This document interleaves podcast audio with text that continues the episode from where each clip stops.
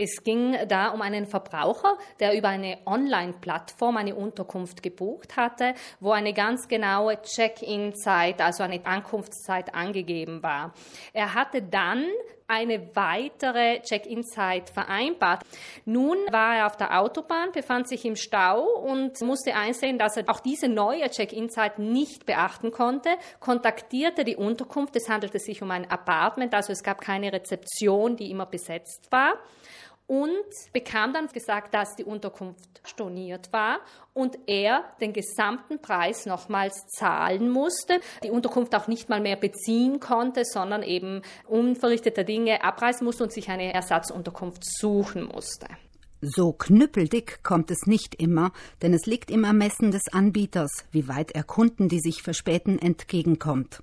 Die Unterkunft kann dem Gast in solchen Situationen entgegenkommen. Auf der anderen Seite müssen wir aber rein rechtlich ganz klare Anmerkung machen, dass die Check-in-Zeiten, die in den Bedingungen von Unterkünften oder von Plattformen angegeben sind, verbindlich sind. Das heißt, sie sind Teil der Bedingungen, die ich mit dem Vertrag annehme und ich sollte sie auch ernst nehmen. Das heißt, wenn ich Check-in-Zeiten nicht einhalten kann, so wird meist schon erlaubt, dass diese flexibel gehandhabt werden können. Wenn dem aber nicht so ist, so ist das eine verbindliche Zeit, die ich annehmen muss und die ich respektieren muss und wo ich eben dann mit der vollen Penale rechnen muss.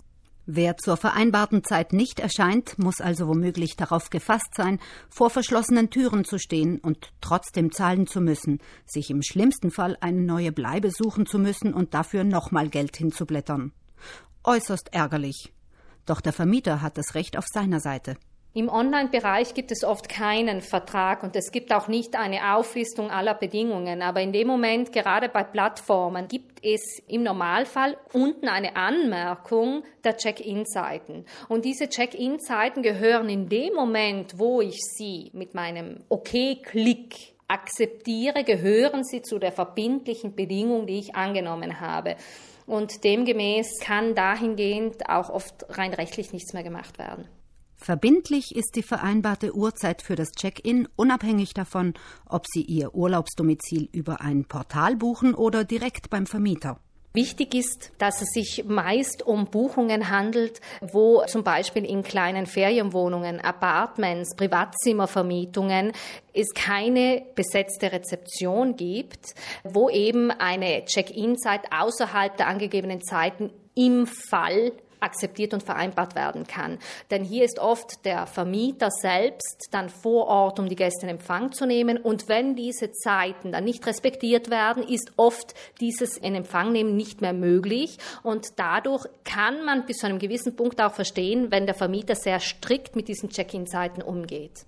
Alle, die im Stau stecken bleiben oder aus anderen Gründen nicht pünktlich zum Check-in am vereinbarten Ort erscheinen, bleiben bei einer Stornierung in der Regel auf den zusätzlichen Kosten sitzen. Auch wenn wir natürlich mit dem Schadensprinzip arbeiten können und sagen, dass der Schaden, so wie er quantifiziert ist, nämlich mit 100 Prozent des Nächtigungspreises, nicht unbedingt vorhanden sein muss und eine Alternativlösung hätte gefunden werden können. Aber rein rechtlich steht eigentlich hier der Betrieb auf der stärkeren Seite, weil er das in seinen Bedingungen so festgeschrieben hatte und diese nicht akzeptiert wurden. Schätzen Sie Ihre Anreisezeit also lieber großzügig ein, wenn Sie sich auf den Weg machen, damit Sie so stressfrei wie möglich in den Urlaub starten.